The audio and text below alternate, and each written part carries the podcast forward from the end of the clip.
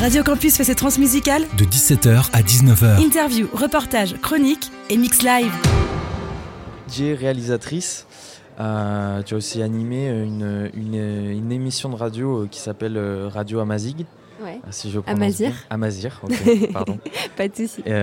où, tu retraces aussi des origines donc Amazir. Ouais. tu as aussi fait un, film documentaire. Mhm.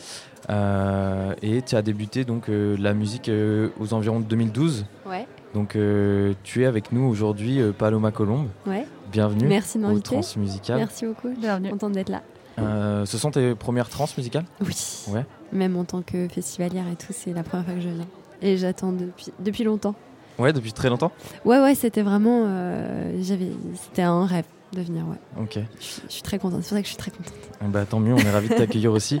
Euh, tu as, fait énormément de projets, comme euh, je le disais tout à l'heure.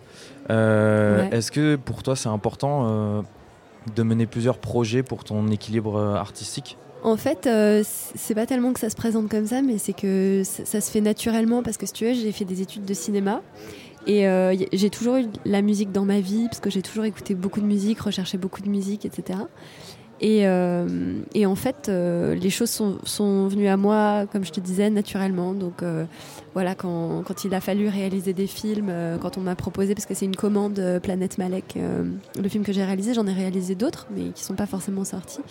Mais Planète Malek, c'est un film de commande, voilà. Et puis après, un jour, effectivement, c'était en 2012, je rentrais d'un voyage à San Francisco où j'ai vécu un an. Et en fait, c'était marrant parce que j'y allais pour mes études de cinéma, en échange genre euh, Erasmus, euh, ça s'appelle la MICEFA. Et j'ai rencontré personne dans le cinéma. Euh, j'ai rencontré que des gens dans la musique. C'est parfait ça pour un échange. ouais. Non, mais il y avait que mes, mes, potes de classe, mais sinon, tu vois, j'étais tout le temps avec des gens dans la musique, des DJ, des diggers, des collectionneurs de vinyle. Et en fait, voilà, en rentrant, je me suis dit que vraiment il y avait peut-être quelque chose à faire euh, avec le, DJing. Et puis on m'a proposé une date. J'ai dit bah je sais pas mixer. Du coup c'était une première selecta. Et puis de fil en aiguille je me suis dit ah c'est vraiment un moyen cool quand même de gagner sa vie qui me donne beaucoup plus de plaisir que des babysitting ou genre serveuse ou d'autres trucs. Et du coup j'ai mixé comme ça beaucoup dans des restaurants euh, des bars au début effectivement, ouais, depuis 2012. Et puis petit à petit, le truc s'est affiné, ma direction artistique, etc., ce que j'avais envie de jouer. Et puis tout ça se mélange aussi à mes, à mes convictions euh, hors musique. Euh, Qui sont Politiques notamment. Politiques notamment. Et du coup. Euh, et du coup, bah ouais, c'est un espèce de projet global qui est ma vie, la musique. J'ai du mal à distinguer ma vie de la musique et la musique de ma vie. Maintenant, tout ça est très, très lié. C'est ma manière de, de vivre vraiment. Voilà. Et euh, du coup, dans tes projets, tu invoques euh, souvent tes origines euh, amazir ou kabyle, du coup, on a vu. Ouais, tu peux dire les deux. Et pourquoi c'est important pour toi? En fait, c'est, je crois que ça me donne de la force, tout simplement. que je vais puiser dans, dans mes origines. ouais de, la force, la force des, des femmes notamment de, de ma lignée. Euh, voilà, c'est comme, euh, comme dans, la culture euh, afro-brésilienne, il y, a les, y a les orishas, qu'on appelle les, les déesses comme Yemanja, etc. La déesse de la mer, etc. Bah, moi, c'est un peu mes, mon petit panthéon personnel, quoi. C'est voilà, c'est mes, mes divinités à moi, c'est les femmes de ma famille c'est une culture que tu as envie de, faire partager aussi. Oui, bien sûr, évidemment. En fait, euh, en fait, ce qui est intéressant, euh, l'héritage kabyle euh, musical est vraiment transmis énormément par l'intermédiaire des, femmes.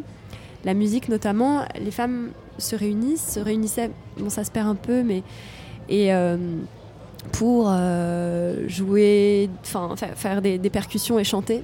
Et ça fait vraiment partie du quotidien aussi.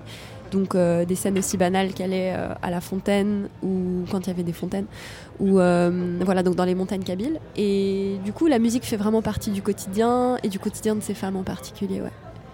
Donc oui, c'est quelque chose qui m'intéresse. De, je pense que ça nourrit mon travail. Après, c'est pas forcément littéral, mais mais oui, ça me nourrit. et, évidemment, enfin, je, je, sais pas si j'ai envie de le partager comme ça, mais mais tant mieux si ça si ça passe quoi, en tout cas. En tout cas, c'est quelque chose que tu, que, que, tu fais aussi donc, à travers cette émission où tu as une cette émission de, de, radio où, où, tu mets les musiques et interviews. Toi, ça t'a, ça t'a, ah, peut-être tu veux, tu veux ajouter quelque chose. Non, non, je t'en prie, je t'écoute. Tu, tu, ça t'a apporté quelque chose personnellement? On a l'impression, en tout cas, que c'est, cette culture te nourrit. Continuellement dans ton travail artistique Oui, en fait, Radio Amazir, donc c'était mon émission au Mélotron, qui est, qui est terminée depuis quelques années maintenant. Mais, mais oui, en fait, c'est ça, c'est comme je disais, c'est une inspiration et une, une, source continuelle d'inspiration et aussi de recherche, parce que moi, je ne suis pas née là-bas. Euh, je suis pas née en Algérie, c'est vraiment une culture que j'ai découvert sur le tard.